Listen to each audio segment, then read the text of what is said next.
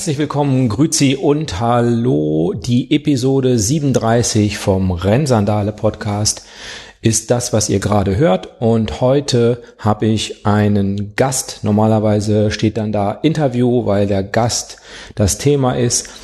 Zum allerersten Mal habe ich einen Gast und äh, er ist nicht das Thema, sondern ich bin das Thema. Es geht darum, ob man einen Marathon laufen kann oder ganz konkret gesagt, ob ich einen Marathon laufen kann.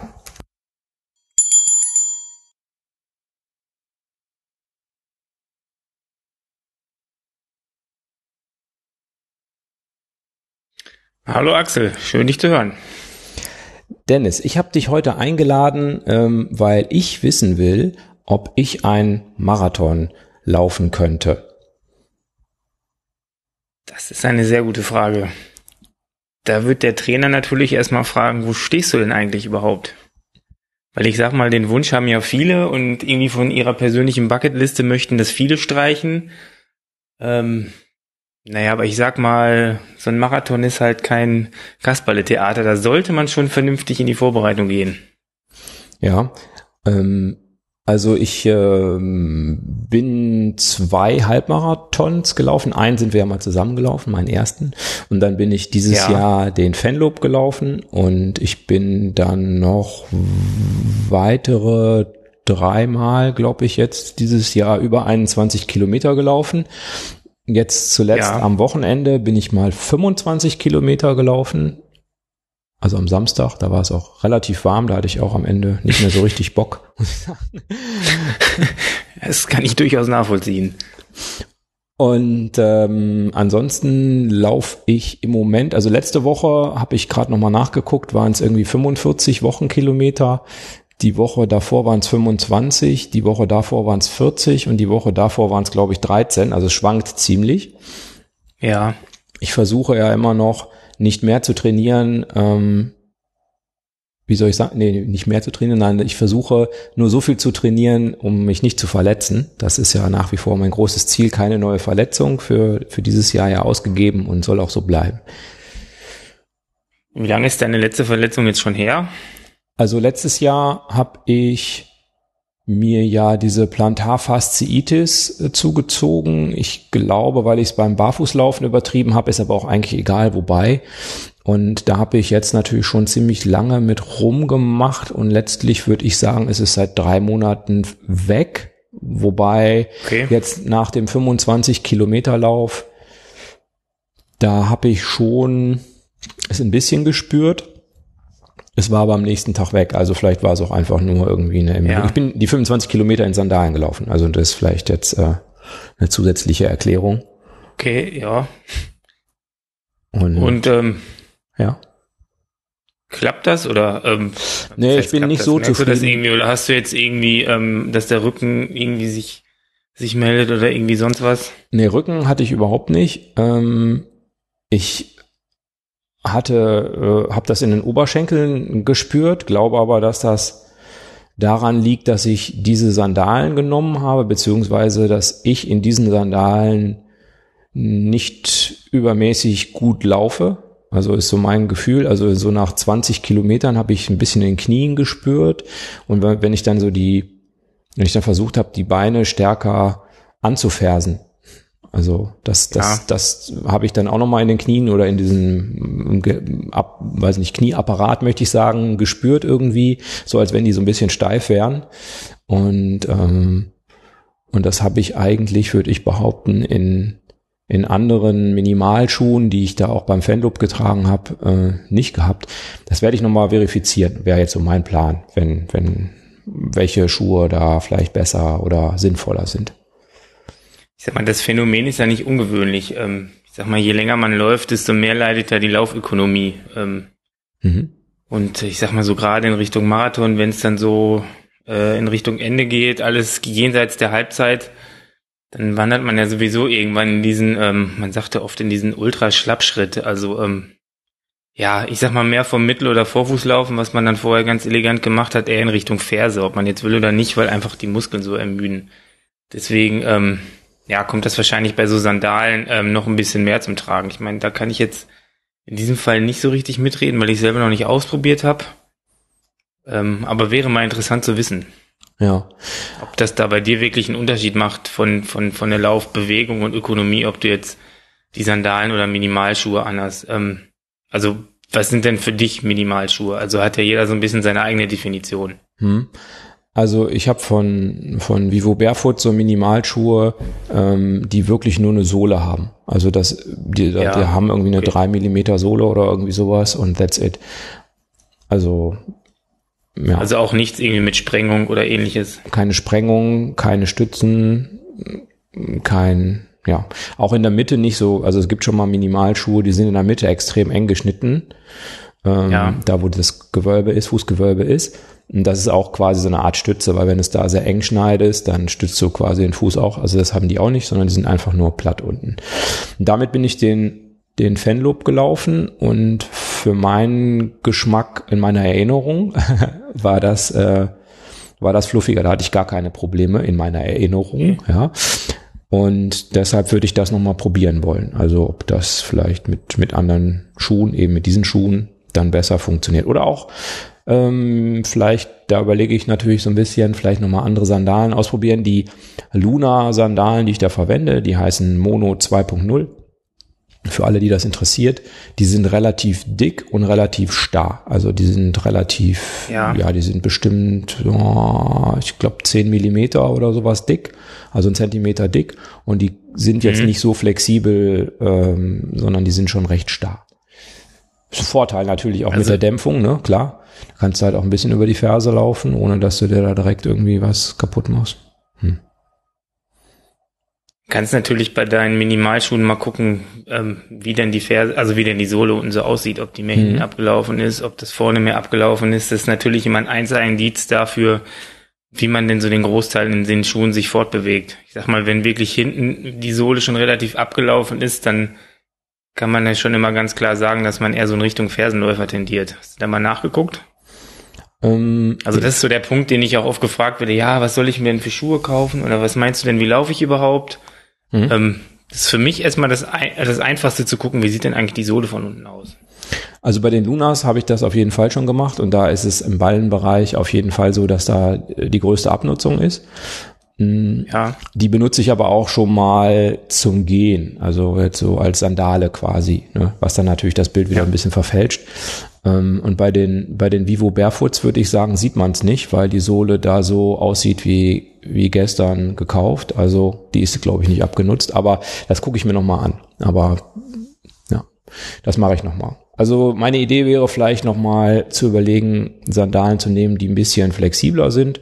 Aber da werde ich mich nochmal ein bisschen schlau machen, was so andere Leute, die viel Sandale laufen, ähm, da machen. Und wenn das aber in den Minimalschuhen klappen würde, wäre es für mich natürlich auch okay. Wobei du ja sagst, dass es natürlich die Gefahr hat, dass ich dann bei Kilometer X äh, da nicht mehr so elegant mitlaufen kann, wie ich vielleicht auf den ersten Kilometern. Dann vielleicht, hm, ja, müssen wir mal überlegen. Da gibt's ja Mittel und Wege dagegen anzukämpfen, so ist es ja nicht. Mhm. Ähm, und im Prinzip ist es ja auch unabhängig davon, in was für eine Art Schuhe ich jetzt laufe. Ähm, ich habe mal in einem Seminar einen ganz guten Begriff gehört, den finde ich eigentlich ganz gut. Das sind so diese High-Heel-Matratzen, die die vielen Leute tragen. Also bretthart, eine hohe, eine hohe Sprengung. Ähm, also quasi eine Schiene für den Fuß, wenn man so will. Mhm. Und ähm, im Prinzip ist es ja egal, ob ich dann in deinen Vivo Barefoot laufe oder in diesen High-Heel-Matratzen. Ähm, die Ermüdung bleibt ja erstmal die gleiche. Nur die Auswirkungen, die sind dann halt dementsprechend schlimmer. Und da wärst du ja dann mit deinen Sandalen etwas schlechter gestellt als jemand, der da ähm, so einen mega gedämpften Schuh unterm Fuß hat. Der hat natürlich dadurch resultieren andere Probleme, aber in dem akuten Fall ähm, würdest du dann erstmal den kürzeren ziehen. Hm, aber vielleicht Zumindest ist es orthopädisch so, betrachtet. Ja, aber vielleicht ist es so, dass ich dadurch, dass ich relativ viel barfuß laufe und ähm, auch in, eigentlich in meinem Privatleben auch nur in Minimalschuhen, dass ich da natürlich auch eine bessere Fußmuskulatur habe und auch eine vielleicht Definitiv, stärkere Wadenmuskulatur, so dass ich da vielleicht auch mehr Belastung aushalte als äh, Herr Weber in seinen äh, Matratzen, wie du sagst. Hm. Da bin ich zu 100% bei dir. Ich habe mal irgendwann den Fehler gemacht und bin mal eine halbe Stunde auf dem Laufband gelaufen im Urlaub. Ähm, ohne Schuhe, weil ich keine Laufschuhe mit hatte. Äh, das hätte ich mal besser gelassen, weil mir einfach, ähm, mir tat, glaube ich, eine Woche lang die ganze Wade und Achillessehne danach weh, weil ich es einfach nicht gewohnt bin. Und das Problem hast du ja jetzt natürlich nicht. Ja, genau. Also zumindest nicht bei einer halben Stunde. Nee. also ich habe und äh, letztlich ist ja. ja. das, was du machst mit deinem Barfußlaufen, eigentlich das, was auch immer oft gepredigt wird. Also ähm, seine Fußmuskulatur stärken, ähm, den mhm. ganzen Fußapparat. Ähm, da bist du ja in, in dem Fall relativ weit vorn und hast natürlich, was das angeht, schon mal viel proaktiv getan, um da auch Verletzungen zu vermeiden. Hm. Ja, und ich hoffe halt, wenn man, also wenn man im, wenn man wirklich äh, im richtigen, ob man es jetzt Vorfuß- oder Mittelfußlauf nennt, äh, einfach mal dahingestellt, wenn man das macht, dann hat man ja die Dämpfung auch im Prinzip durch die Achillessehne. Ne? Also wenn es so funktioniert, dann hat man ja die Dämpfung durch die Achillessehne und durch die Wade. Hm, dann ähm, wäre es okay. Aber gut, ich weiß natürlich nicht, wie sich das entwickelt bei Kilometer 35. Ja. Okay, das heißt, ich müsste mal gucken, ähm, findest du auch ganz sinnvoll, dass ich, wenn ich den Plan fasse mit dem Marathon, dass, äh, dass ich dann mal gucke, ob es in den Minimalschuhen für mich besser läuft und wenn es besser läuft, dann würde ich auf diese Schuhe setzen oder würdest du dann noch rumexperimentieren, ob es vielleicht auch mit anderen Sandalen noch funktioniert oder? Wenn du da dein Modell gefunden hast und das für dich funktioniert, ähm, würde ich sagen, bleib dabei. Hm. Also Du merkst es ja beim Laufen selber, ob da irgendwie sich was entwickelt, ob es irgendwie zwickt oder zwackt. Aber wenn das für dich funktioniert, ähm, würde ich sagen, äh, die Schuhe gerne benutzen. Mhm. Okay. Aber nochmal zurück, ähm, vielleicht bevor wir jetzt verabreden, wie ich, wie ich, äh, mit welchen Schuhen ich laufe, nochmal zurück zum Marathontraining. Was mich am Marathontraining abschreckt, sind äh, ist der Aufwand dafür zu trainieren. Also du hast es ja schon gesagt, man sollte irgendwie nicht völlig unvorbereitet da in den, in den Marathon starten. Und ähm, ja, mein Ziel wäre, also ich habe mir einen Marathon ausgesucht, ausgeguckt, äh, ausgesucht ist noch nicht richtig, ausgeguckt, der Ende September ist.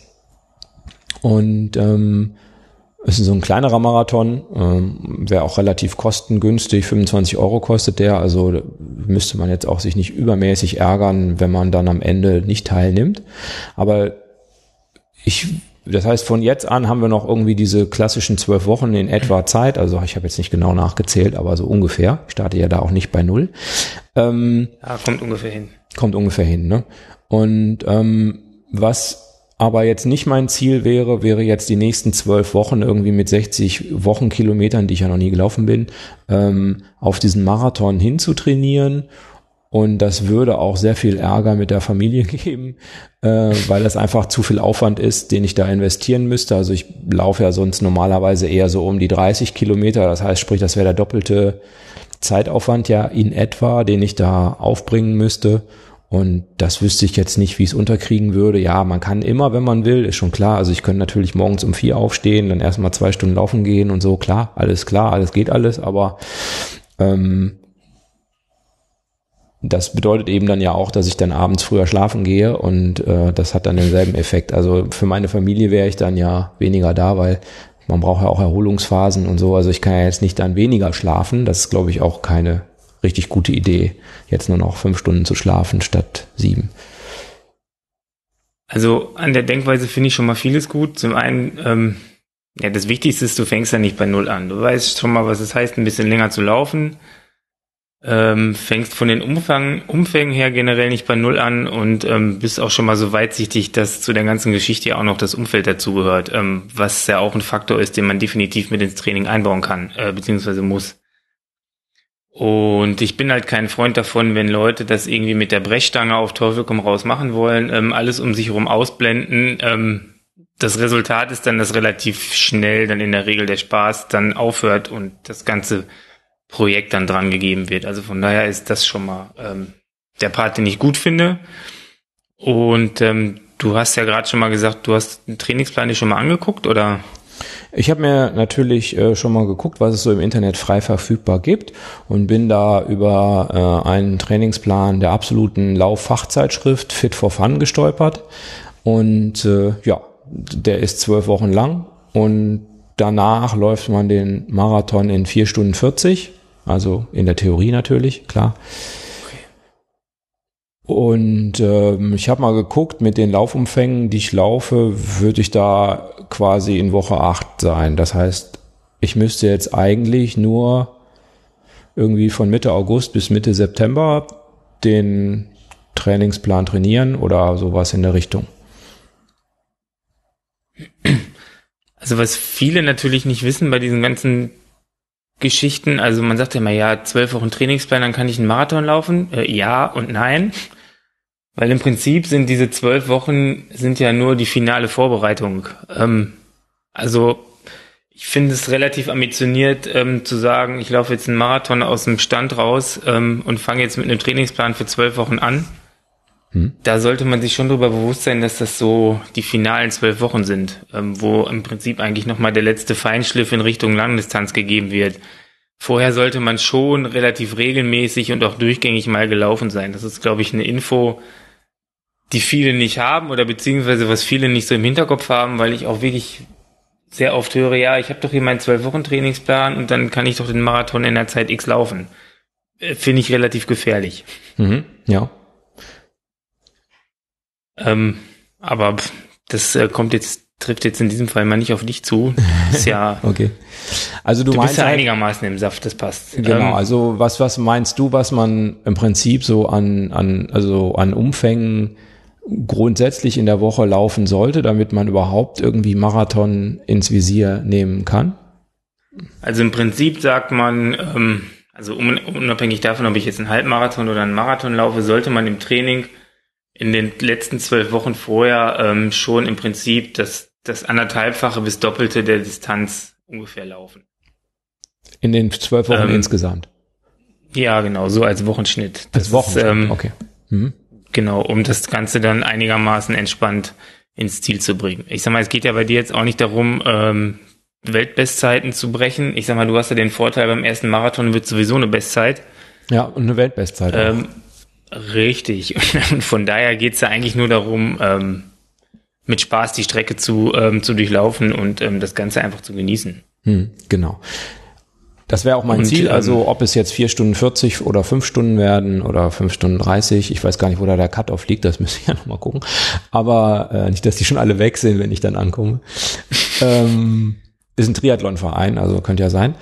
Ähm, auf jeden Fall, äh, das müssen wir mal gucken. Aber äh, im Prinzip wäre es mir egal. Also ähm, ich würde es jetzt einfach nur mal machen, um mal Marathon gelaufen zu sein und da vielleicht mitreden zu können.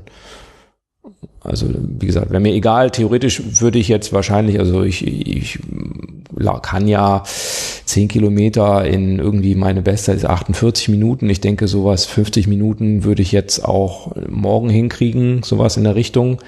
Ähm, da, da würde natürlich normalerweise ein schnellerer Marathon rauskommen als fünf Stunden 30, wenn man jetzt dann die entsprechende Marathonform hätte. Ne? Aber das ist gar nicht ja. mein Ziel. Also geht es gar nicht drum. Also ich sag mal, ähm, mit dem anderthalbfachen der zu laufenden Distanz ähm, kommt man eigentlich immer ganz gut zurecht. Und in deinem Fall, also ich sag mal, für einen Marathon sollten es schon mindestens drei Trainingseinheiten in der Woche sein. Mhm. Ähm, mehr ist natürlich immer besser, aber ich denke, mit, mit, mit dreimal ähm, sollte das schon ganz gut zu schaffen sein. Man muss sich dann halt die Frage stellen, ähm, oder beziehungsweise man muss dann unterscheiden, gehe ich jetzt laufen oder gehe ich trainieren? Also das mache ich zumindest bei mir. Mhm. Ähm, wenn ich laufen gehe, dann habe ich irgendwie gerade Lust, mich zu bewegen oder irgendwie will gerade in die Sonne, wie auch immer. Ähm, wenn ich sage, ich gehe trainieren, dann habe ich wirklich irgendwie ein Ziel. Das heißt, ich will jetzt irgendwie äh, meine Ausdauer verbessern, besser, ich will schneller werden oder ähnliches. Das ist dann schon mal so der erste Unterschied, den man, den man machen sollte. Und ähm, was generell immer dann gilt, ist natürlich ähm, leere Kilometer sollte man möglichst vermeiden. Also dieses, dieses bloße Sammeln von Kilometern hat noch keinen schneller gemacht. Hm. Das kann ich für mich selber berichten. Ich habe das äh, zu meinen anfänglichen Laufzeiten auch mal gemacht. Führt eigentlich nur dazu, dass man irgendwann ins Übertraining rutscht. Ähm, von der reinen Statistik eigentlich Weltbestzeiten laufen müsste, aber irgendwie nie richtig entspannt in den Wettkampf ausgehen äh, kann, um dann überhaupt seine ganze Leistung abrufen zu können. Deswegen ähm, sollte man bei deinem Projekt mehr so in Richtung, ich gehe jetzt trainieren, als in Richtung, ich gehe laufen, den Fokus legen. Dann sollte das auf jeden Fall funktionieren. Das heißt, ich würde dreimal die Woche trainieren gehen und nicht laufen gehen. Richtig? Genau. Und ähm, müsste mit den drei Trainings auf ungefähr, also du hast anderthalbfache gesagt, das wären ja schon 60 Wochenkilometer. Das ist ja auf jeden Fall das Doppelte dessen. Das, da müsste ich ja pro Training 20 Kilometer laufen.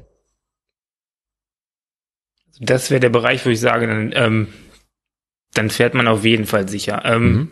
Wenn wir jetzt sagen, wir bleiben bei den drei Trainingseinheiten, dann sollte man da halt die wichtigen Schlüsseleinheiten reinlegen. Mhm und ähm, kann dann eventuell, wenn das dann zeitlich passt, nach, sage ich mal, noch mit Füllläufen das so ein bisschen auffüllen. Also es gibt da so drei Schlüsseltrainingseinheiten, wo ich sage, die muss man einbauen, beziehungsweise das sind die Einheiten, die einen auch wirklich weiterbringen. Das ist ähm, beim Marathon, du wirst dir fast denken, der lange Lauf.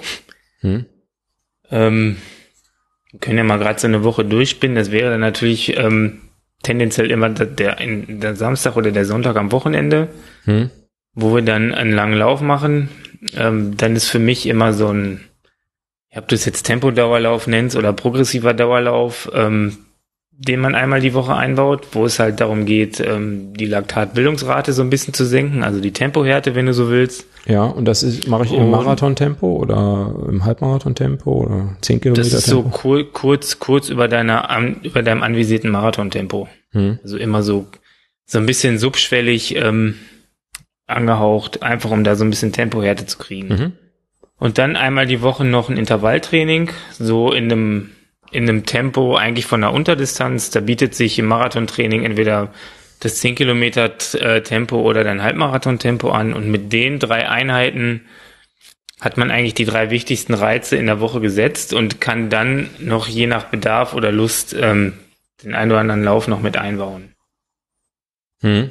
Das wäre jetzt so, ähm, ich sag mal, wenn wir jetzt am Wochenende den langen Lauf machen, ähm, würde ich danach einen Tag regenerieren, dann am Wochenanfang irgendwie so am Dienstag das Intervalltraining bauen und dann so gegen, gegen Mittwoch oder Donnerstag dann nochmal den Tempodauerlauf beziehungsweise den, den Steigerungslauf. Mhm.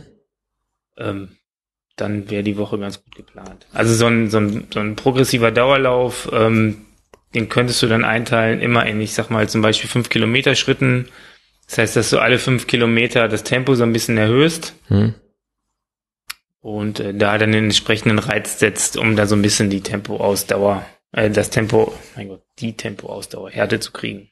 Hm. Okay.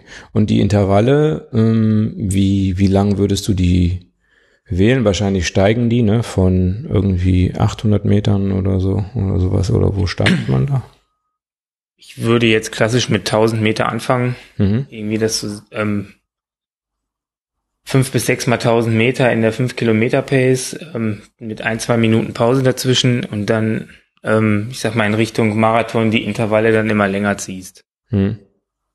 Ähm, weil ich sag mal, je näher man an das, ähm, an den Wettkampf kommt, desto spezifischer sollte das Training ja werden. Mhm. Dann ähm, ist es natürlich sinnvoll, irgendwann die Intervalle dann auch mal ähm, auf längere Distanzen auszudehnen.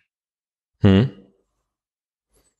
Ansonsten wäre es natürlich wichtig, das Training dann ähm, über die Wochen verteilt nicht zu stark zu steigern. Also ich sag mal mit fünf bis zehn Prozent ungefähr an Steigerung pro Woche mhm fährt man mit dem Fokus Verletzungsprophylaxe eigentlich ganz gut. Ja. Also 10% Weil, ungefähr Steigerung. Genau. Also viele Verletzungen rühren einfach daher, dass die Umfänge zu schnell und zu heftig gesteigert werden. Das ist so das Problem. Ähm, weil ich sag mal, so ein Läufer hat ja jetzt nicht so das Problem mit Akutverletzungen, wie sag ich mal ein Fußballer oder ein Basketballer, es geht ja eher so um Überlastungsverletzungen. Ich hm. meine, die Geschichte bei dir mit der Plantarfaszie, das ist so einer der Klassiker. Achillessehne. Oder Genau, die Achillessehne, Hatte ich übrigens noch nicht. Shinsplints hatte ich noch nicht. Ah. Das Einzige, was ich, glaube ich, auf, nee, zwei Sachen, die ich noch nicht hatte. Äh, diese Patella-Sehnenspitzensyndrom oder wie das heißt. Und die Shinsplints, die hatte ich noch nicht. Also, muss mal gucken, ob ich das noch hinkriege man muss ja auch nicht jeden Trend mitmachen. Also von so, daher, okay. manchmal, ist, manchmal ist weniger ja mehr. ja. War auch natürlich nicht ernst gemeint. Ähm, ich habe jetzt gerade mal diesen Marathonplan von Fit for Fun nochmal aufgemacht und habe ja. gerade mal das Video beendet, was da nebenher noch läuft mit irgendeiner Werbung. Also in der ersten Woche laufen die 18 Kilometer, 3, 23 Kilometer, 39 Kilometer, ja, auch so um die 40 Kilometer, genau. 18 und dann nochmal drei Kilometer mehr. Ja, also die, die laufen auch so um die 40 Kilometer die Woche und laufen den ersten, der erste lange Lauf ist hier 13 Kilometer, der zweite 17 Kilometer, dann 20 Kilometer. Jetzt sind wir schon in Woche 4, 23 Kilometer. Dann laufen sie keinen langen Lauf, sondern machen einen 10 Kilometer Wettkampf. Mhm, okay. Wobei die Geschwindigkeiten jetzt, nur damit du mal weißt, wo dieser Trainingsplan geht, um unter fünf Stunden. Der Trainingsplan ähm, beispielsweise hier ein Tempo-Dauerlauf, den du da, ähm, nee, das soll ein Intervalltraining sein, 10 Kilometer, 4 mal 1000 Meter mit 5,45 Pace. Das wäre bei mir GA1. Das macht natürlich keinen Sinn. Äh, nicht so richtig. so. ja. Also der lange Dauerlauf laufen die mit sieben Minuten. Ich bin jetzt die 25 mit sechs gelaufen. Sechs Minuten sind wir gelaufen. Okay. Ähm, ja, also ja gut, nur damit du einen Eindruck Fakt, hast von dem, von dem Trainingsplan, wo ich in Woche 8 einsteigen will, weil die dann nämlich 25 Kilometer in Woche 6, ah siehst du, da haben sie 25 Kilometer, in Woche 7 laufen sie beim langen, haben sie den langen Lauf, der lange Lauf 14 Kilometer und der Dauerlauf 15 Kilometer. Also ist halt von der Fachzeitschrift, ne, ist klar. Und ähm, kleine Ironie. Ähm, und ähm, äh, dann in Woche 8 laufen sie 21 Kilometer als langen, ah nee, da laufen sie einen Halbmarathon. Ah, okay, laufen sie einen Halbmarathon. Und dann in Woche 9 kommt der erste Lauf, der über mein bis jetzige, meine jetzige Erfahrung, die machen vier Trainings die Woche, äh, geht dann über mein, meine Erfahrung hinaus, meine bisherige, nämlich da laufen sie 30 Kilometer. Auch mit 7er Pace. Ja. Was ist man da vorher gelaufen? Weil 30 Kilometer 21, 21, warte, 21, 14, 25, 23, 20, 17, 13. Also rückwärts jetzt gesagt. Oder nochmal von vorne. 13, okay. 17, 20. Nach 20 kam 23. Dann kam eine Woche quasi Pause. Dann 25. Dann 14. Wie gesagt, mit dem Dauerlauf 15 Kilometer ist für mich nicht so ganz, nicht so ganz nachvollziehbar. Ich versuche, ich versuche gerade ein System zu erkennen. Ja, ja, ja, ja. Vielleicht muss ja nicht zu viel Mühe geben. Und äh, dann ähm. machen sie den Halbmarathon in Woche 8. Laufen sie einen Halbmarathon als Training oder wie auch immer. Zielzeit zwei Stunden zehn.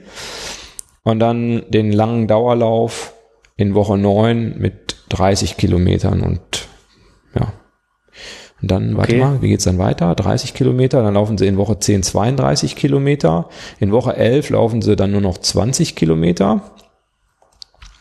Und in Woche 12 laufen, also ist das Tapering, alles klar. Und in Woche äh, 12 laufen sie dann den Marathon. Also das heißt, die längste Zeit sind 32 Kilometer. In Woche 10. Was ja von der Sache her erstmal okay ist, aber if, ich krame gerade in meinem Trainer Hirn und versuche mir daraus ein System zu entwickeln. Ich krieg's aber nicht hin. Mhm.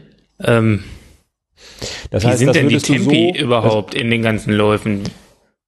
Äh, also der flotte Dauerlauf, ähm, beispielsweise hier in Woche 10, der hat äh, eine Pace von 6 Minuten 20. Also wie gesagt, das wäre bei mir komplett GA1, also die, die, die, das Tempo passt ja für mich überhaupt nicht, ja, ist aber ja klar. Ähm, und der lange Dauerlauf hat immer eine 7 Minuten Pace. Und das laufen sie auch, warte mal, ich guck mal eben, ich glaube, das laufen sie auch im, nee, äh, den Marathon laufen sie in 6 Minuten 30 Pace. Okay.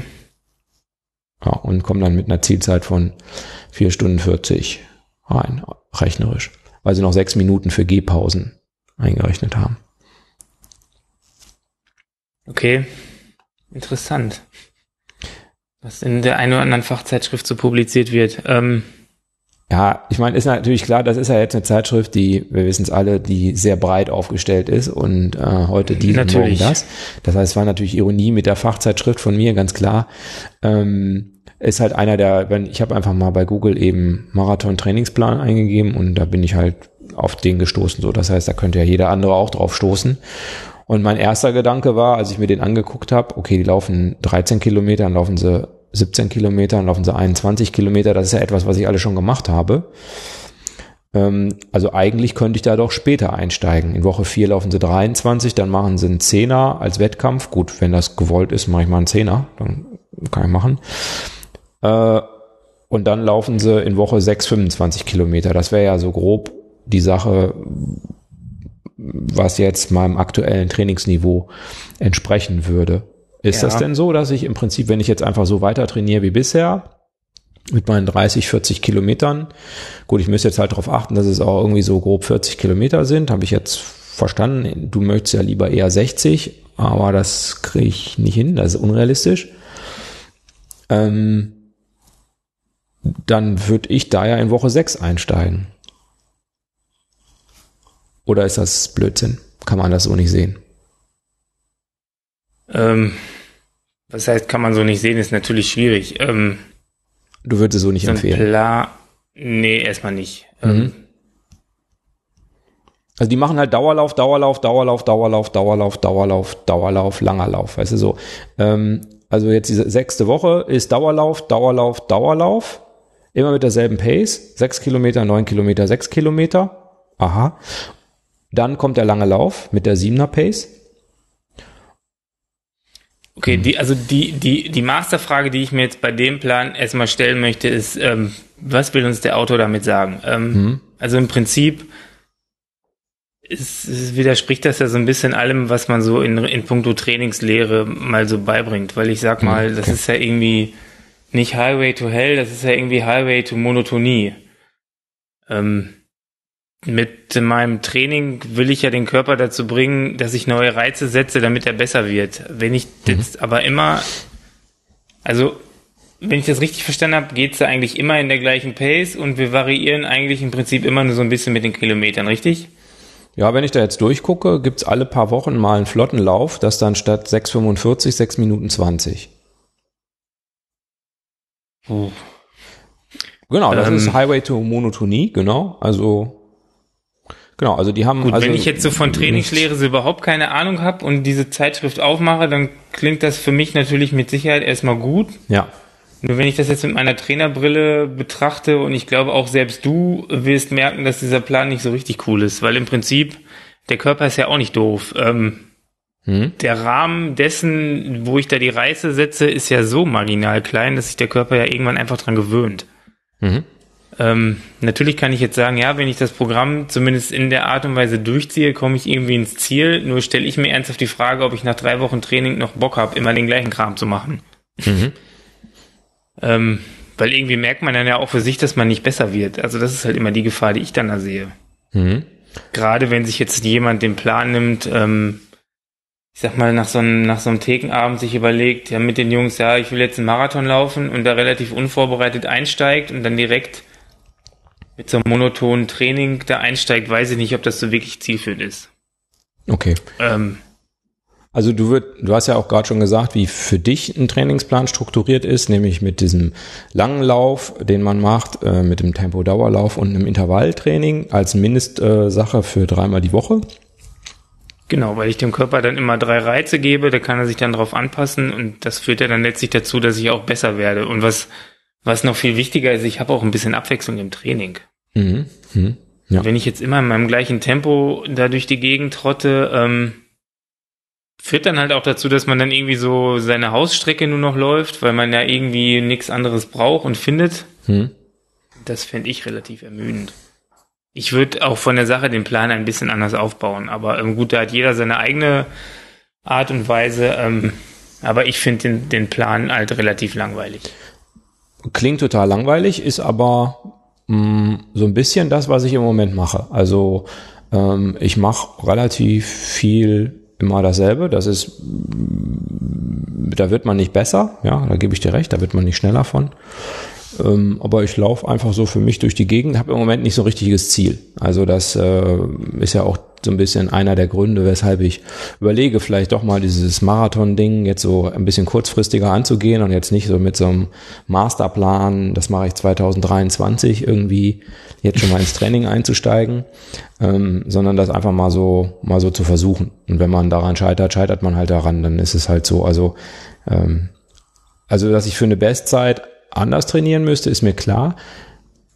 Aber du meinst, ich, es ich könnte funktionieren, dass ich da mit dem Plan da ankomme? Also, dass ich da tatsächlich die 42 Kilometer hinter mich bringe? Also mit ein bisschen Modifikation würde das auf jeden Fall funktionieren, ja. Mhm, okay. Ob der Weg dahin so wirklich spaßig ist, lasse ich dahingestellt sein, aber ich sag mal, ähm, solange da irgendwie keine großen Kardinalsfehler in dem Plan gemacht werden ähm, und ich sag mal, die Umfänge pro Woche sich zu heftig erhöhen oder ähnliches, ähm, hm. könnte das funktionieren. Weil im Prinzip will man ja auch eigentlich nur sich dabei auch nicht verletzen. Hm. Und ähm, es klingt zumindest erstmal von Erzählungen so, als wären da jetzt keine groben Schnitzer drin. Hm. Okay. Ähm, ob man den 10-Kilometer-Wettkampf unbedingt haben muss, äh, lasse ich jetzt mal dahingestellt. Ähm, aber gut. Hm. Und wenn es nur der Sache dient, so mal so ein bisschen Wettkampfroutine zu kriegen, ähm, hm. also kann man durchaus argumentieren. Ja, ja. Okay. ich sag mal, so ein, ein Halbmarathon zur Mitte des Plans ist ja auch das, was ich ungefähr, also was ich immer einplane. Mhm. Ähm, es geht einfach darum, darum zu gucken, dann nach der Hälfte des Plans, wo stehe ich überhaupt. Mhm. Und dann kann man für sich nochmal gucken, ähm, schaffe ich das in der, also in der Pace und dem Tempo, wie das geplant ist, oder ähm, ist mir das doch zu schnell? Dann kann man für den Rest des Trainingsplans immer noch sagen, gut, ich war schneller, als es im Plan stand, gut, dann trainieren wir so weiter. Ähm, Wenn es jetzt um einiges schlechter wäre, dann kann man hingehen und sagen, gut, dann sollten wir an der einen oder anderen Schraube vielleicht doch nochmal drehen. Hm, verstehe ich, ja. Okay, wir lassen den Fit for Fun Plan, den packe ich mal in die Shownotes, wer sich den angucken möchte oder so, da kann er machen. Ähm, den lassen wir einfach mal außen vor, weil du musst ja jetzt nicht einen anderen Plan rechtfertigen, den vielleicht jemand irgendwie sich irgendwo anders zusammengedengelt hat und der gar keinen Sinn hat.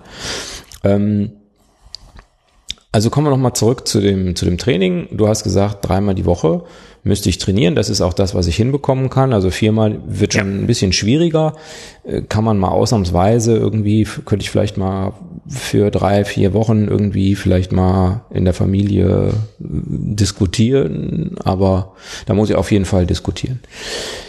Ähm, also was bei hm? dir natürlich dann noch, ähm, also wir könnten natürlich einen Kompromiss machen. Im Prinzip bräuchtest du, äh, kommst du mit drei Laufeinheiten plus eine andere Einheit, die würde ich dann noch ans Herz legen. Mhm. Ähm, Gerade weil du viel in Sandalen und ähm, Minimalschuhen unterwegs bist, ist ja für dich der Punkt Laufökonomie entscheidend. Wir hatten es ja gerade am Anfang schon mal, mhm.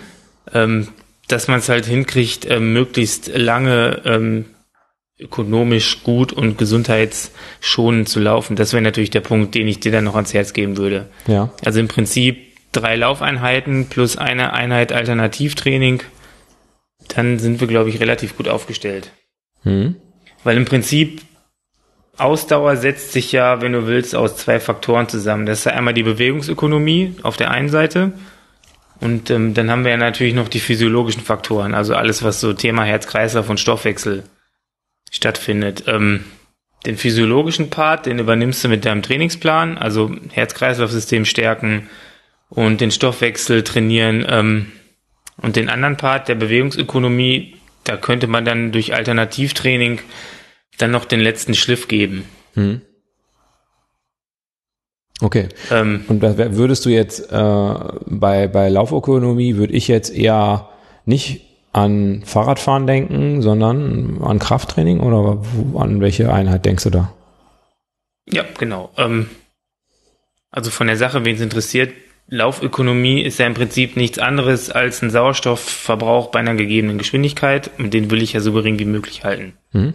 Und zum anderen will ich natürlich so lange wie möglich ähm, aufrecht laufen, mein, mein, mein, mein Mittel- und Vorfußlauf beibehalten. Ähm, da gibt's für mich zwei Sachen, an denen man da schrauben kann, also die man dafür benutzen kann. Das ist einmal das klassische Lauf-ABC mhm. und zum anderen ähm, das sogenannte Plio also Sprungkrafttraining. Da spielt das Lauf-ABC auch mit rein. Und du hast es gerade schon mal gesagt, äh, Maximalkrafttraining würde ich dann noch so ein bisschen einbauen. Und im Prinzip Beinachsentraining, also alles so in Richtung Gleichgewichtsübungen. Hm. Weil im Prinzip ähm, Laufen ist ja nichts anderes als Springen. Weil der Unterschied Laufen gehen ist ja, dass wir einfach eine Flugphase haben beim Laufen. Also machen wir im Prinzip nichts anderes als ganz viele Einbeinsprünge hintereinander. Und gerade durch diese Gleichgewichtsgeschichten, ähm, je schneller du stabil wieder auf deinem Fuß bist, desto schneller kannst du auch wieder Vortrieb generieren. Und ähm, ja, je schneller läufst du halt weiter und ähm, schaffst es halt, deine Bewegung ähm, gut in Vortrieb umzusetzen. Und da spielen halt diese ganzen Sprungkraftgeschichten und äh, Maximalkraftgeschichten mit rein. Hm. Das wäre so der Part. Also ich sag mal, diese klassischen Kniebeugen, ähm, Ausfallschritte und alles das, was es da so gibt, sind Sachen, die man da machen kann. Einbeinige Sprünge, ähm, Burpees, also alles das, was so ähm, den ganzen Bewegungsstrang aktiviert, den man da fürs Laufen eigentlich braucht. Hm. Also klassische Rumpfstabilität, ähm, Genau, Sprungübungen, alles, ja. was da so dazugehört. Wie, wie, wie viel, äh, wie, wie viel Minuten, Stunden muss ich da in der Woche ungefähr einbauen in, in mein Leben?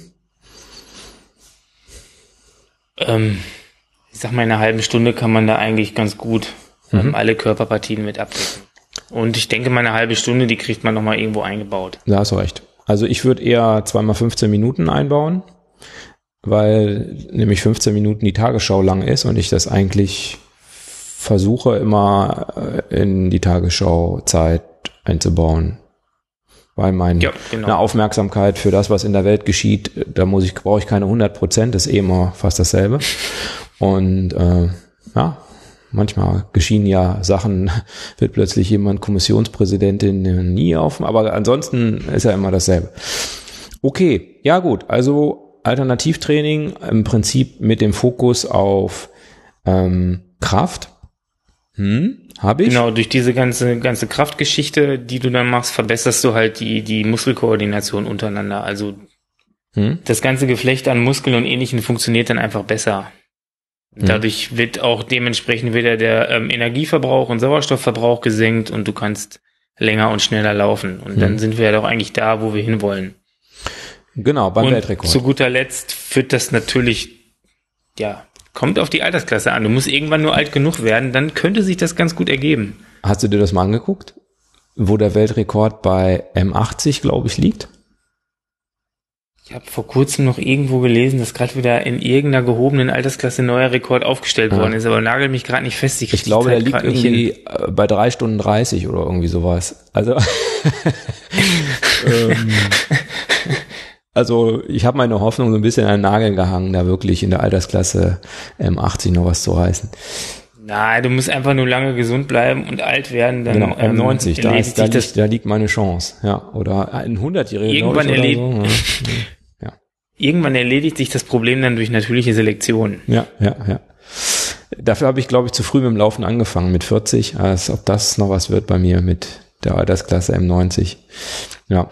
Wobei eigentlich, wenn man jetzt mal so, ähm, so sich umguckt, es tra trainieren die Leute eigentlich sinnvoller und effizienter, die später mit der Geschichte anfangen, weil die ich habe da noch keine richtige Erklärung für, aber die trainieren irgendwie ein bisschen ähm, bisschen mehr mit Kopf als mit mit dem Herzen, sag ich mal. Die sind, die hm. haben schon irgendwie ihre Heißkistenphase hinter sich und trainieren dann einfach sinnvoller. Das ähm, kann man immer in den Altersklassenwertungen ganz gut verfolgen. Ähm, hm. Ich spreche da aus eigener Erfahrung.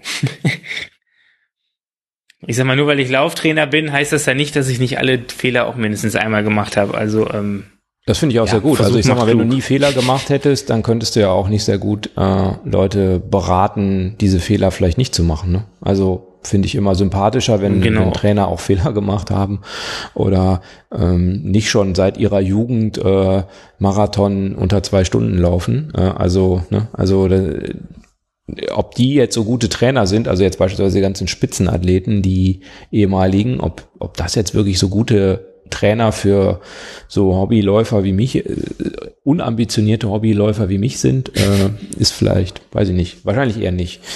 Ähm, ich habe noch mal eine Frage. Es gibt ja diesen Bereich Mobility. Also letztlich so Beweglichkeit. Ja. Ähm,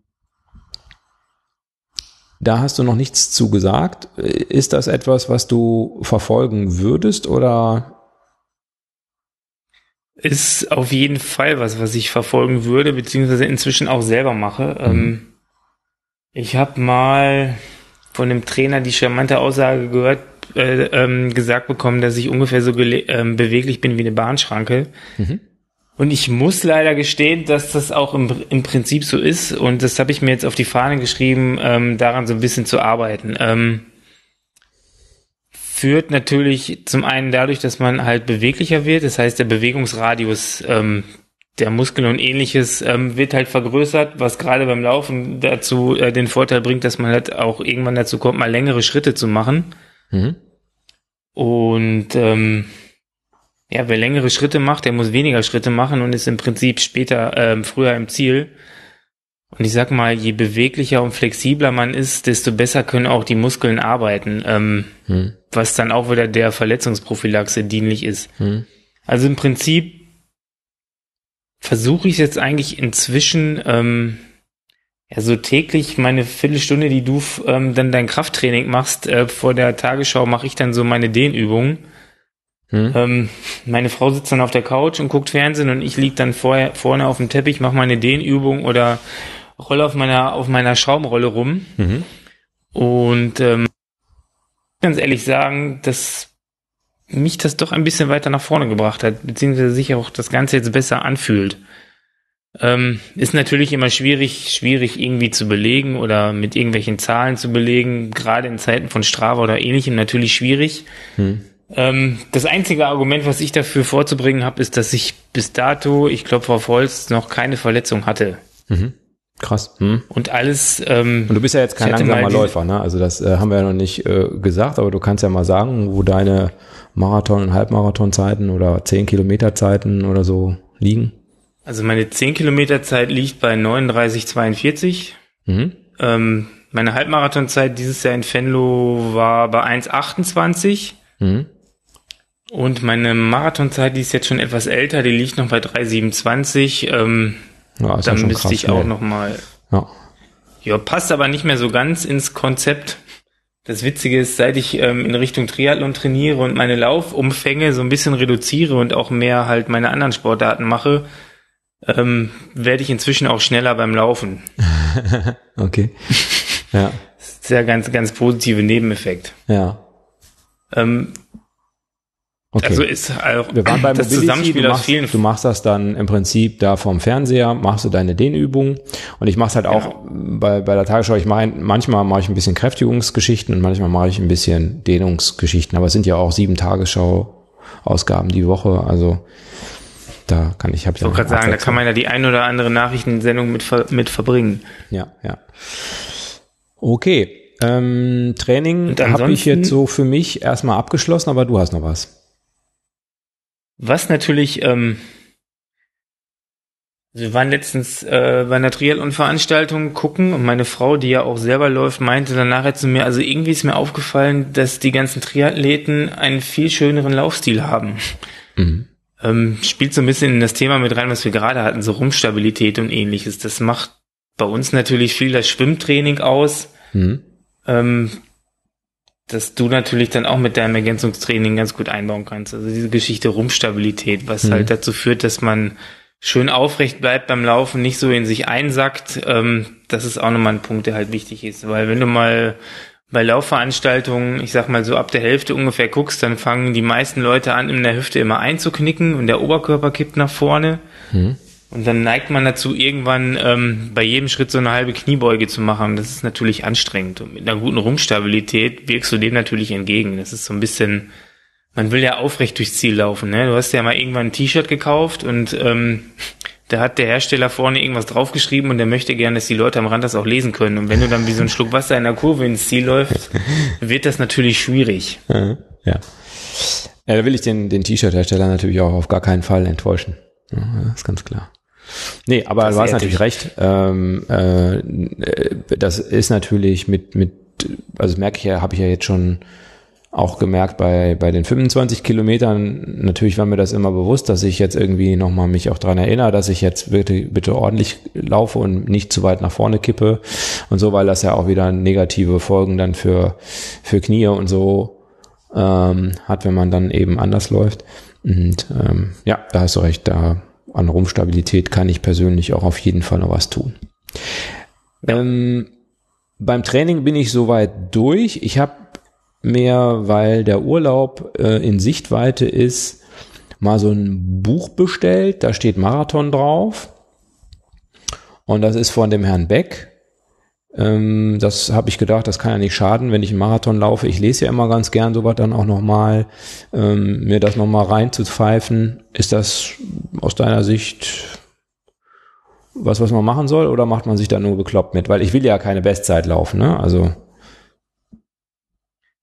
Ähm, dümmer wird man natürlich dadurch auf keinen Fall und den einen oder anderen Impuls kann man für sein, für sein Training immer damit rausziehen. Äh, man muss das natürlich ähm, ja so ein bisschen mit seinen, mit seinen eigenen Ansprüchen, sage mhm. ich mal, lesen. Ähm, mhm. Gucken, was man da für sich rausziehen kann. Ähm, es ist ein 430-Plan drin. Ich habe schon nachgeguckt. Also er hat einen 430-Plan.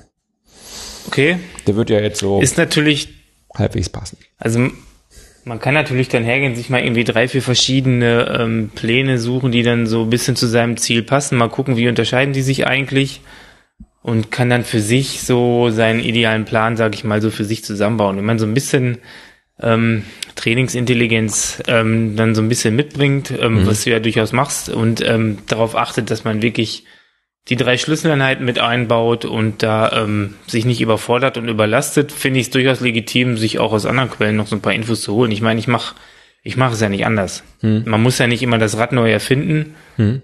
Ähm, aber man kann natürlich die Laufleistung des Rades ein bisschen verbessern, sage hm. ich mal so.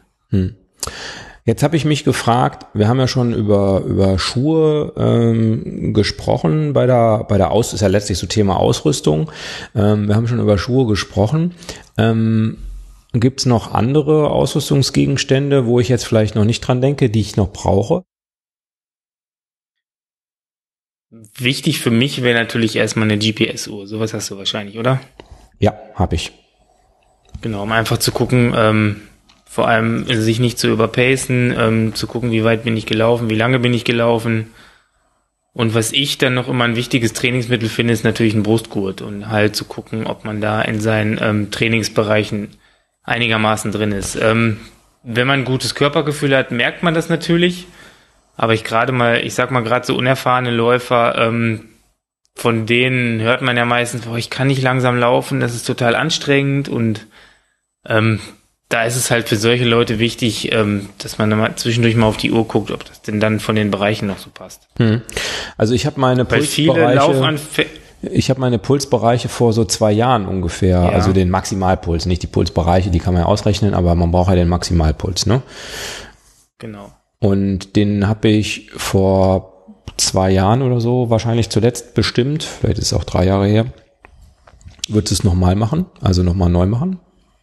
Auf jeden Fall. Also gerade mhm. in zwei Jahren, da wird sich mit Sicherheit das eine oder andere verändert haben. Ähm, bist ein bisschen älter geworden, dein Trainingsstand ist ein anderer, von daher mhm. würde ich das auf jeden Fall nochmal machen. Mhm. Es muss keine teure Diagnostik sein. Ähm, das kann man für sich ganz gut auch mal testen. Einfach mal sich eine Bahn suchen, eine 400 Meter Bahn oder beziehungsweise auch eine 1000 Meter Strecke. Dann einfach mal ähm, 1000 Meter wirklich ähm, vor Nachbars Lumpi weglaufen, ähm, wirklich sich mal ausbelasten, dann am Ende gucken, was hatte ich für einen Puls, dann da noch fünf Schläge drauf und dann hat man so ungefähr seinen Maximalpuls und mit dem kann man dann sein restliches Training ungefähr dann weiter steuern. Also es ist ein ganz probates Mittel, womit jeder eigentlich mal so für sich so einen kleinen Leistungstest machen kann. Hm. Und ähm, ich mache das bei meinen Trainingsplänen auch immer, dass ich das zu Anfang mache und ich kann dann mit der 1000 Meter Zeit auch ganz gut dann die, die restlichen Zeiten hochrechnen und habe dann auch einfach für mich einen Pulsbereich, den ich dann ansetzen kann. Hm. Okay. Also, also würde ich im Prinzip hm. ähm, vor jedem neuen Trainingsplan, den man jetzt macht, würde ich das für mich einmal selber testen, um zu gucken, wo stehe ich, hm. um dann halt da eine vernünftige Trainingssteuerung zu machen. Hm. Also Brustgurt habe ich auch. Also das äh, hattest du ja gerade im Prinzip angesprochen. Äh, habe ich, benutze ich auch meistens oder öfter. Es gibt aber natürlich so Trainingseinheiten, wo ja, wo ich mir denke, da ist es nicht so entscheidend, dass ich jetzt weiß, ob es drei Schläge mehr oder vier Schläge weniger sind. Also beispielsweise bei diesem 25 Kilometer äh, Lauf hatte ich, glaube ich, keinen Brustgurt um, sondern habe diese Handgelenksmessung, die ich persönlich, habe ich schon öfter auch Witze drüber gemacht. ähm, ja, also ich hatte das Ding mal über dem Pulli im, äh, im Winter und da hat er trotzdem irgendeine Puls angezeigt, ja. Also witzig.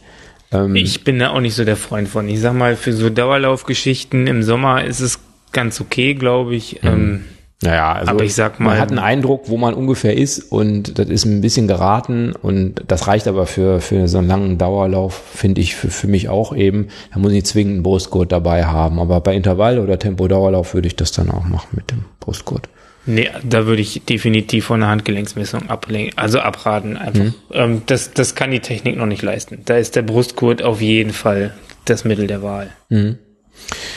Ähm, wo ich mich noch überhaupt nicht ähm, drum gekümmert habe, weil ich es bisher ehrlich gesagt mm, nicht gebraucht habe, ist das Thema Ernährung. Und jetzt meine ich weniger das Thema Ernährung, wie viel Schokolade darf ich in der Woche essen, ähm, sondern das, ich meine jetzt, also dass man sich ordentlich ernähren muss und nicht nur von einer sich nur von Möhren oder nur von Burgern ernährt, ist, ist schon klar. Also das meine ich jetzt nicht. Ähm, dass man sich ausgewogen ernährt und dass man Kohlenhydrate braucht und so, alles klar. Ich meine jetzt im Marathon selber. Also es gab ja mal oder es gibt ja Leute, die empfehlen im Prinzip während des Marathons überhaupt gar nichts zu sich zu nehmen, also jetzt im, im, im Sinne von Kohlenhydraten. Und dann gibt es die Leute, ja. die sieben Gels irgendwie äh, beim Halbmarathon sich reinpfeifen, damit sie auch ja irgendwie genug Kohlenhydrate haben. Das ist natürlich eine schwierige Frage. Ähm, hm? Also schwierig insofern, weil ja im Moment ähm, ja ein großer Hype um die ganze Geschichte gemacht wird. Gerade Kohlenhydrate ist ja im Moment so das Teufelsding und es geht ja alles nur noch um Low Carb, No Carb und was es da so gibt. Ähm, ich würde da ganz klar unterscheiden. Also es gibt äh, Möglichkeiten im Training, da Low Carb was zu machen, um seinen Fettstoffwechsel zu trainieren. Mhm da bietet sich gerade irgendwie so der lange Lauf an oder ich mache irgendwie morgens ähm, nach dem Aufstehen so einen nüchtern Lauf von ungefähr einer Stunde oder ähnlichem. Mhm. Ähm, ist ein ganz probates Mittel. Also wenn du jetzt zum Beispiel an die langen Läufe gehst, irgendwie, ähm, oder fangen wir anders an, so einen nüchtern Lauf kann man morgens ruhig mal eine Stunde ohne machen. Das, mhm. das funktioniert in der niedrigen Intensität, einfach um den Fettstoffwechsel so ein bisschen zu triggern. Das ist eine ganz probate ähm, Variante. Mhm. Oder auch bei den langen Läufen, dass du sagst, ich laufe die ersten 90 Minuten, zwei Stunden erstmal nur mit Wasser und fange dann an, Kohlenhydrate nachzuführen. Ah, okay. ähm, Finde ich mhm. auch eine, eine gute Sache. Mhm.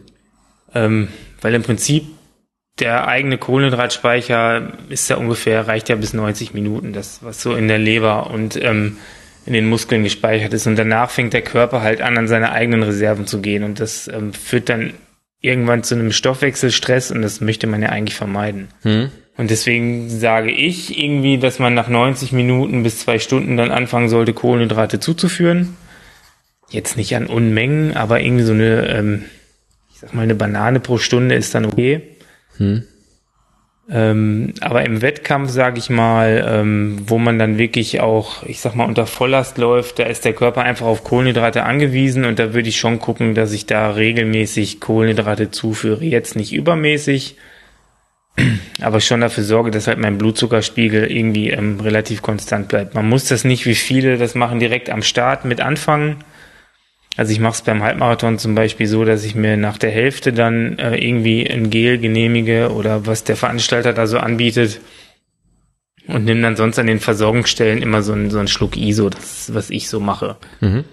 Ähm, viele machen es im Marathon so, dass sie halt alle fünf Kilometer ein Gel nehmen, ähm, finde ich auch in Ordnung.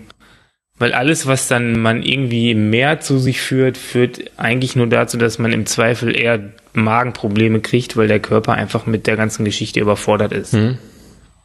Und wo ich dir gänzlich von abraten würde, ist einfach eine Banane unterwegs, weil es einfach Quatsch ist. Kannst mhm. du gerne machen, aber im Prinzip hast du da erst was von, wenn du im Ziel bist, weil der Körper das gar nicht schafft, unter der Belastung das Ganze zu verstoffwechseln. Mhm. Okay, das heißt, ähm, was ich jetzt gemacht habe, schon mal bei längeren Läufen, die so 20 Kilometer plus waren, so oder in der Richtung 20 Kilometer, da habe ich schon mal so einen normalen Müsli-Riegel, den wir hier so im Schrank rumfliegen hatten, mitgenommen und gegessen. Also bei, weiß nicht, 10, 12 Kilometern habe ich den dann rausgeholt und den dann gegessen, so während des Laufens. Ja. Ist das auch der ähm. Bananeneffekt? Das heißt, da hatte ich dann auf dem Heimweg was davon oder wenn ich unter der Dusche stand? Ähm, in diesen, ich sag mal, handelsüblichen Müsli-Riegeln ist natürlich auch einiges an Zucker drin. Also von daher willst du auch irgendwas da für die schnelle Verwertung definitiv mit drin haben. Und ähm, wenn das für dich funktioniert, ähm, ist das ein durchaus probates Mittel. Ähm, also gerade bei allem, was so mit, mit geringer Intensität oder Belastung ist, funktioniert das auf jeden Fall. Aber im Wettkampf würde ich dir jetzt davon abraten, einfach okay. eher auf ein Gel oder was Flüssiges zurückzugreifen, einfach weil es für den Körper einfacher ist, ähm, die Energie in flüssiger Form zu verstoffwechseln. Hm. Das heißt, äh, Pülverchen plus, ähm, ja, aber was flüssig, okay, da müsste ich ja äh, beim Marathon eigene Flaschen haben. Das, das wird es da wahrscheinlich nicht geben. Also es ist jetzt auch kein 5 Kilometer Rundkurs oder so, sondern schon so, dass die auch 42 Kilometer durch die Gegend laufen, wenn ich das richtig weiß. In der Regel wird ja dann bei den Veranstaltungen auch irgendwie ein ISO-Drink oder ähnliches angeboten, wo man dann sich so ein bisschen versorgen kann. Ansonsten ähm, würde ich mir einfach meine zwei, drei Gels an mein Startnummernband machen und dann ähm, für mich vorher überlegen, wann ich das äh, zu mir nehmen möchte. Mhm. Und ähm, würde mir das auf jeden Fall im Vorfeld über, ähm, überlegen, wann ich da was zu mir nehmen möchte. Würde das auch auf jeden Fall vorher im Training mal testen, ob mein mhm. Magen das auch so ähm, ähm, verarbeiten kann. Da bieten sich dann immer zum Beispiel diese Tempodauerläufe oder auch das Intervalltraining an. Da kann man immer ganz gut gucken, ähm, wie der Magen unter Belastung auf diese ganzen Geschichten reagiert. Mhm, okay, ah ja, ähm, gut. Hm, da hätte ich jetzt gar nicht dran gedacht, aber ist natürlich recht, ja.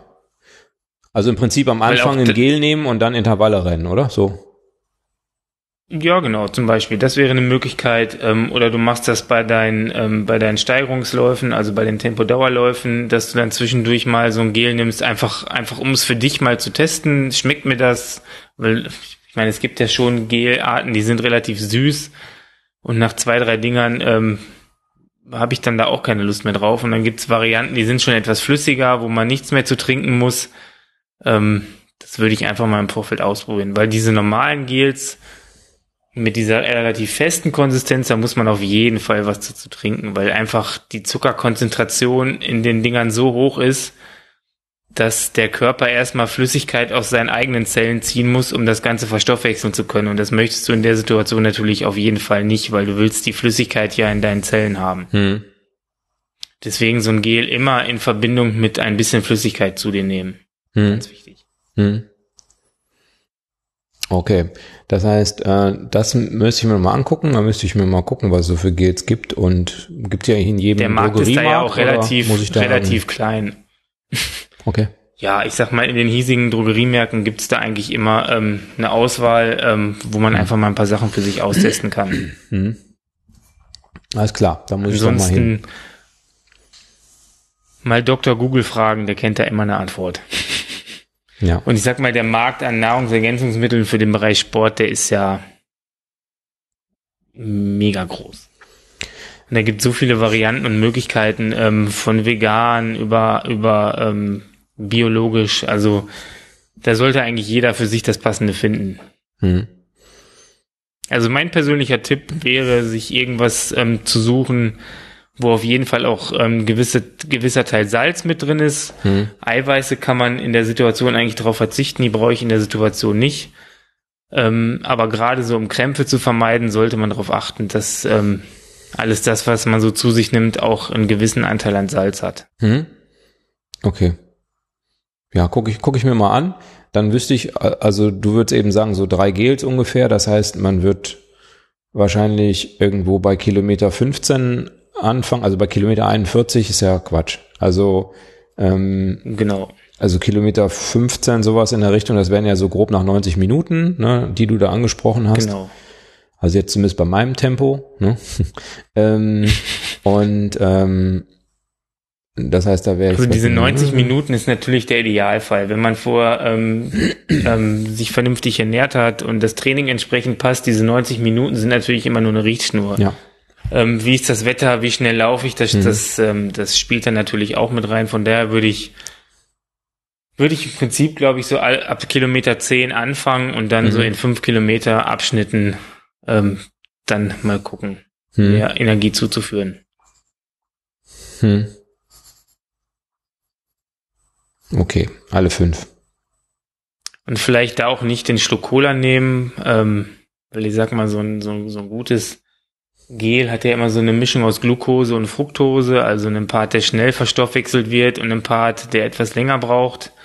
Ähm, dann hast du nicht diesen Traubenzuckereffekt dabei, also dass der Blutzuckerspiegel ähm, rasant hochgeht, aber auch so, genauso rasant ähm, wieder abfällt. Das ähm, vermeidest du dann damit. Ähm, so ein Schluck Cola oder Red Bull ist so gegen Ende, ich sag mal, bei den letzten sieben, acht Kilometern ähm, probates Mittel, weil es halt wirklich äh, zu, ähm, Zucker ist, der schnell ins Blut geht, aber vorher würde ich dir davon eher abraten. Hm. Okay. Ich glaube gar nicht, dass die da sowas, aber weiß ich natürlich nicht. Äh, wie gesagt, ein kleinerer Lauf, ja. Weiß ich gar nicht, ob die sowas anbieten oder auch ISO, schätze ich mal, bieten die gar nicht an. Aber werden wir sehen. Ähm, okay, jetzt habe ich auf jeden Fall ähm, Ernährung. Das heißt, das muss ich mir nochmal noch mal angucken. Und mit meinem Müsli-Riegel liege ich da nicht so richtig. Ne? Also da muss ich nochmal ein bisschen anders machen. ähm, wenn wir jetzt annehmen, ich mache das mit dem, mit dem, mit dem Training ähm, und ich stehe dann irgendwann äh, an der Startlinie. Ähm, da gibt es ja normalerweise Paceläufer also Pacer, die ähm, mit irgendwelchen Zielzeiten durch die Gegend laufen. Ja. Da wäre ja schon die erste Frage, orientiere ich mich überhaupt an irgendeiner Zielzeit oder bleibe ich bei meinem, mir ist egal, ob ich in vier Stunden 30, fünf Stunden oder fünf Stunden 30 durchs Ziel laufe, dann ist ja Quatsch, irgendeinem Pacer am Anfang hinterher zu laufen. Dann wäre es ja wahrscheinlich eher gut, wenn ich mein Ding mache, oder? Fürs erste Mal würde ich, glaube ich, darauf verzichten, halt gucken, dass ich mein für mich passendes Tempo laufe. Ähm, wäre für mich wichtig, eher darauf zu achten, dass ich es am Anfang nicht übertreibe, weil ich sage mhm. mal, das, was du am Anfang zu schnell läufst, das ähm, holt dich am Ende sowieso wieder ein. Mhm. Ähm, es gibt ja inzwischen sogar, ich sag mal, Pacer bis irgendwie fünf Stunden oder ähnliches. Ähm, mhm. Man kann sich natürlich erstmal an einen dranhängen, der so dann bei 4,30 oder 4,45, je nachdem, was du so ungefähr im Kopf vorschwebt, läuft. Ähm, du wirst ja vorher im Training gemerkt haben, ob du gut drauf bist. Ähm, dann kann man schon durchaus sich erstmal an so einen etwas langsameren Pacer dranhängen. Und ich sag mal, wenn du ungefähr nach der Hälfte merkst, es läuft total gut, kannst du ja dann immer noch sagen, ich laufe ein bisschen schneller. Mhm. Genau. Ähm, Wobei ich, ich ja jetzt im Moment nicht weiß, ob ich dann nicht, ja ob ich dann nicht, wenn ich jetzt dann einfach äh, in der bei Kilometer 21 glaube, ich bin gut drauf und jetzt laufe ich einfach mal 30 Sekunden schneller, äh, ob ich das dann nicht bei Kilometer 29 schon bereue. Ne? Also äh, insofern müsste ich das mir wirklich sehr gut überlegen, ob man da nicht diszipliniert einfach langsam weiterläuft. Man kann natürlich so einen Pacer ähm, mit relativ humanen Zielzeit für sich nutzen, um halt zu verhindern, dass man in der anfänglichen Euphorie am Start ah, mit den vielen mhm. Leuten und der mhm. Stimmung, mhm. Die man da so hat, ähm, sich so ein bisschen selber bremst und einfach dadurch verhindert, dass man es am Anfang übertreibt. Weil ich mhm. sag mal gerade auch bei meinen ersten Läufen, dann lässt man sich am Anfang so von der Masse mitreißen, guckt dann irgendwie so nach 14, 15 Kilometern zum ersten Mal auf die Uhr, weil ja irgendwie alles so schnell vorbeigeht und merkt so, oha, das ist vielleicht ein bisschen fix und ähm, ja, da habe ich schon zum Ende raus ganz schön gelitten, das ein oder andere Mal. Ähm, das wäre so ein Tipp, den ich dir auf jeden Fall mitgeben würde. Also es am Anfang nicht, nicht übertreiben, sich nicht von der Stimmung und der Masse mitreißen lassen und dann lieber vielleicht sich irgendwie an einen 445 Pacer dranhängen. Hm. Ähm, ja, da muss man nicht so oft auf die Uhr gucken, kann einfach die Atmosphäre für sich genießen, hat jemanden, den man hinterherlaufen kann. Alles gut. Mhm. Das ist auf jeden Fall ein sehr guter Tipp, dass man am Anfang vielleicht einen Pacer nimmt, der ja, mutmaßlich zu langsam ist sozusagen für einen selbst, aber dass man dann am Anfang da nicht äh, übertreibt, das ist, das ist gut, das ist gut, ja. Genau, das wäre auf jeden Fall mein Tipp. Ähm, ich habe mich gefragt. Also es ist angenehmer, sich nachher zu ärgern, dass man doch hätte schneller laufen können, als wenn man sich irgendwie ins Ziel quält oder eventuell sogar aussteigen muss. Also dann, dann lieber noch ein paar Körner fürs nächste Mal aufhaben. Ja. Ja, und wie gesagt, es ist eh der erst, die erste Marathonzeit, äh, wie gesagt, mein persönlicher Weltrekord dann. Und insofern wäre auch fünf Stunden dreißig die schnellste Zeit. Und dann hat man natürlich auch vielleicht nicht ganz so viel zu tun, wenn man das nochmal knacken will. Ne? Das kann ich dann vielleicht auch nochmal mit M75. Ähm, ich habe noch eine Frage und zwar Pausen. Also in diesem einen Plan waren ja jetzt sechs Minuten Gehpausen drin. Ich habe mich das auch gefragt, ähm, wenn ich jetzt nicht so viel trainiere, ob ich nicht mit einer Pause ähm, die ich mache. Also ist klar, wenn ich durchlaufe, äh, das ist ja das Normale, was man beim Marathon macht. Aber wenn ich jetzt quasi mh, den Marathon eher so laufe, wie andere Ultras laufen, indem ich noch mal eine halbe Stunde Pause an der, weiß nicht, 21 Kilometer Verpflegungsstation mache und mich da mit irgendwelchen Leuten unterhalte und äh, äh, sieben Stücke Kuchen esse und so und dann ähm, und, und dann weiterlaufe oder eine Bratwurst äh, und, dann weiterlaufe. Nee, Bratwurst werde ich nicht machen, versprochen. ähm, ob, ob das nicht auch ähm, nochmal so ein Punkt wäre, mit dem ich es sozusagen wahrscheinlicher machen kann, dass ich dann auch über die Ziellinie laufe.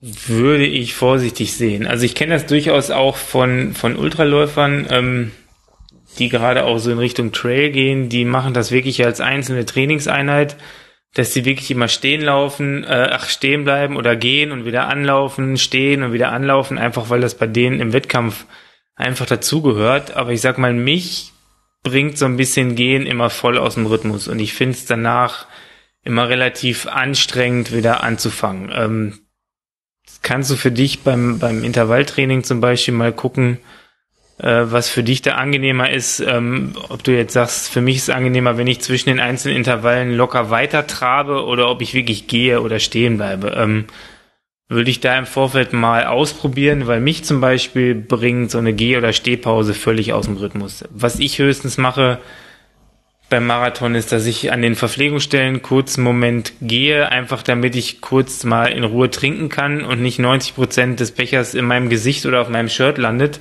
Mhm ähm, und laufe dann direkt weiter, weil wie gesagt, mich bringt das völlig aus dem Rhythmus. Ähm, aber auch da ähm, würde ich das ähm, im Training auf jeden Fall mal für mich austesten und ansonsten dir auch empfehlen, nur an den Verpflegungsstationen kurz mal zu gehen, also nicht stehen bleiben, einfach zwei, drei Schritte gehen, vernünftig einen Schluck aus dem Becher nehmen und dann weiter zu laufen, hm. weil es einfach, weil es einfach angenehmer ist und ich sag mal auf die Zehntelsekunden kommt jetzt auch nicht drauf an. Ähm, von daher finde ich das relativ ambitioniert, vom Vorfeld schon sechs Minuten an Gehpausen mit einzuplanen. Kann ich nicht so richtig nachvollziehen. Hm.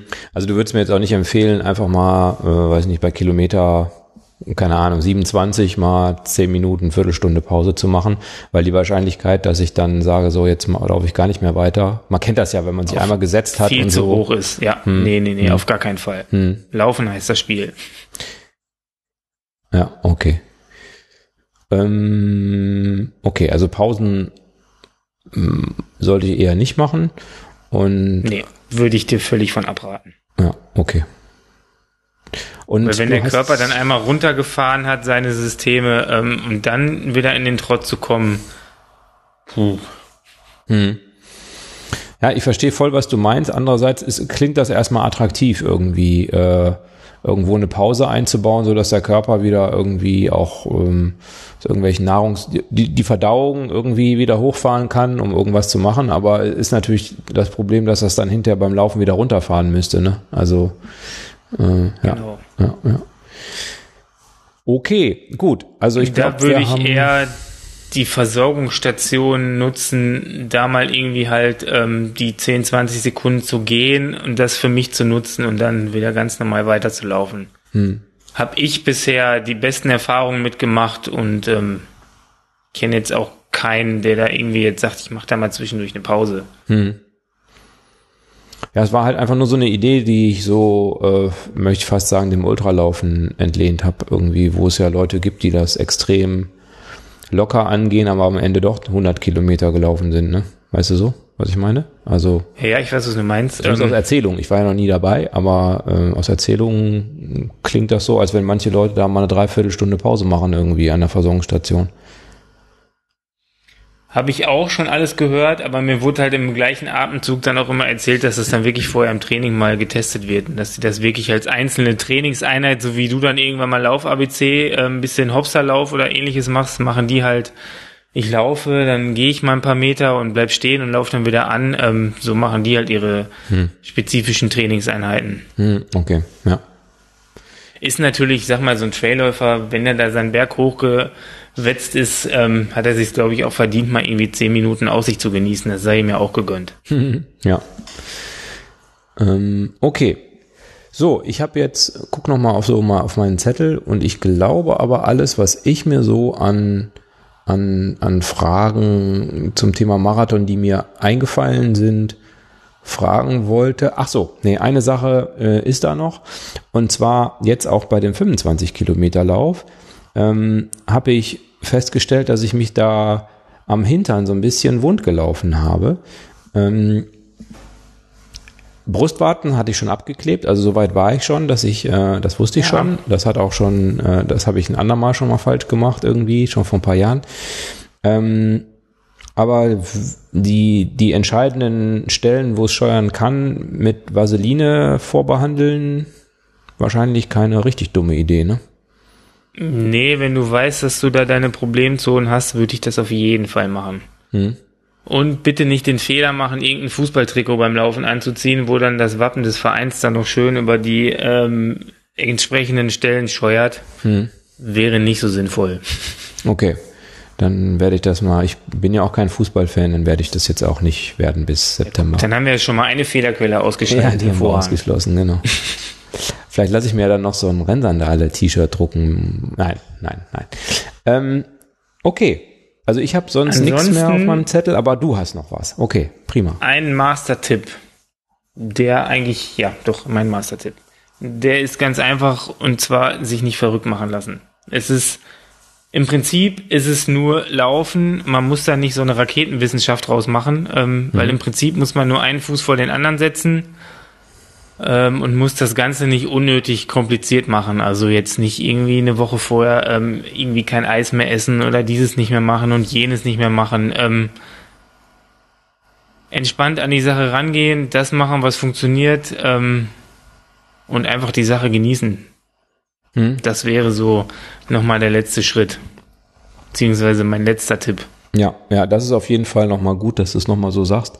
Also es war ja auch so ein bisschen mein, mein, mein Ausgangspunkt, dass ich so gedacht habe, okay, man kann halt mit einem Zehn-Jahres-Plan irgendwie in das Thema Marathon einsteigen und dann die nächsten zehn Jahre darauf hintrainieren, um dann direkt irgendwie die perfekte, perfekte Geschichte zu machen. Aber vielleicht kann ich es ja einfach auch mal so machen. So bisschen spontaner, so ohne dass man da so einen Wind drum macht. So, ne? Das war ja auch so ein bisschen Genau, wenn man dann mit ein bisschen Sinn und Verstand an die Geschichte rangeht, sich nicht verrückt machen lässt und einfach das macht, was man vorher schon macht, ähm, weil im Prinzip ist es ja so, du bist im Training, du bist 25 Kilometer gelaufen, du bist irgendwann mal 27 oder auch 32 Kilometer gelaufen. Und hey, im Prinzip sind es dann noch 10, 12 Kilometer. Hm. Die kriegt man dann auch noch irgendwie hin. Und dann geht es im Prinzip auch eigentlich nur darum, äh, das da im Kopf klar zu machen.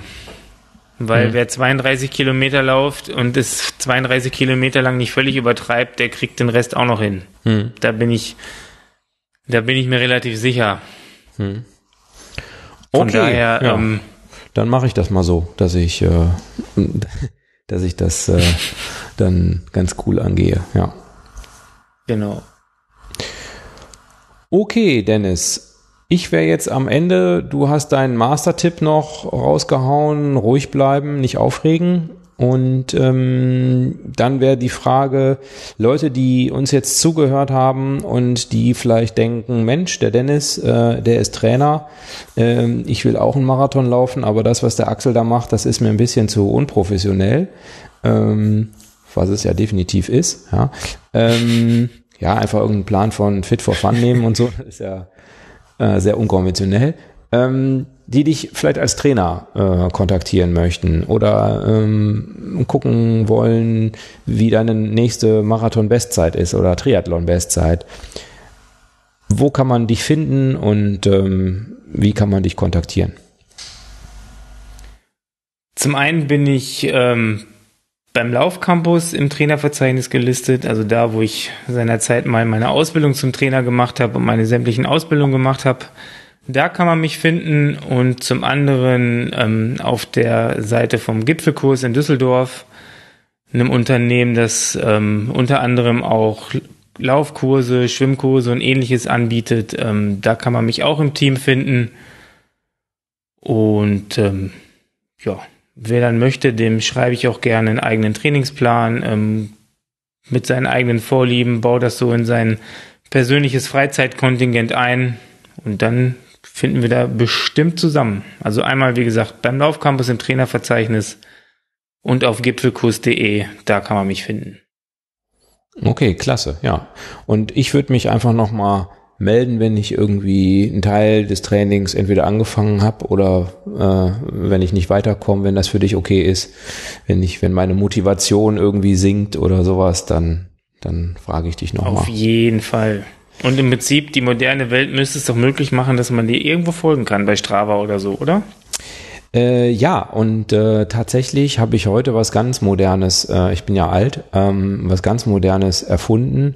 Äh, und zwar habe ich heute ein Instagram-Account angelegt. Wah, Wahnsinn. Ja, ja. Darf ich gar nicht sagen, wo ich das gemacht habe. Nämlich nicht erlaubt. Ja. Ähm, Wie kann man dich denn bei Strava finden, damit ich da mal ein bisschen stalken kann? Äh, ich glaube, ich heiße da Rennsandale. Da hast du mich jetzt fast überfragt, aber ich packe es auf jeden Fall in die Show Notes und ich packe auch in die Show Notes die Links, die du gerade gesagt hast, das Laufcampus Trainerverzeichnis und Gipfelkurs, so dass da auch niemand jetzt mitschreiben muss auf seiner Hand oder was. Schreib mit deinem Blut, äh, sondern einfach in den Show Notes nachgucken kann. Hervorragend. Okay, Dennis, lieben herzlichen Dank, dass du, dass du hier meine Folge äh, so bereichert hast mit deinem Trainerwissen und mich auf den rechten Weg äh, geleitet hast, dass ich vielleicht doch nochmal drüber nachdenke, ob Fit for Fun die richtige Zeitung für mich ist. Und ähm, ja, ich wünsche dir äh, noch einen schönen Abend, mach's gut und äh, lauf sauber. Danke, danke. Vielen Dank für die Einladung und viel Erfolg bei deinem Vorhaben Marathon. Danke, mach's gut. Tschüss. Macht's gut. Tschüss.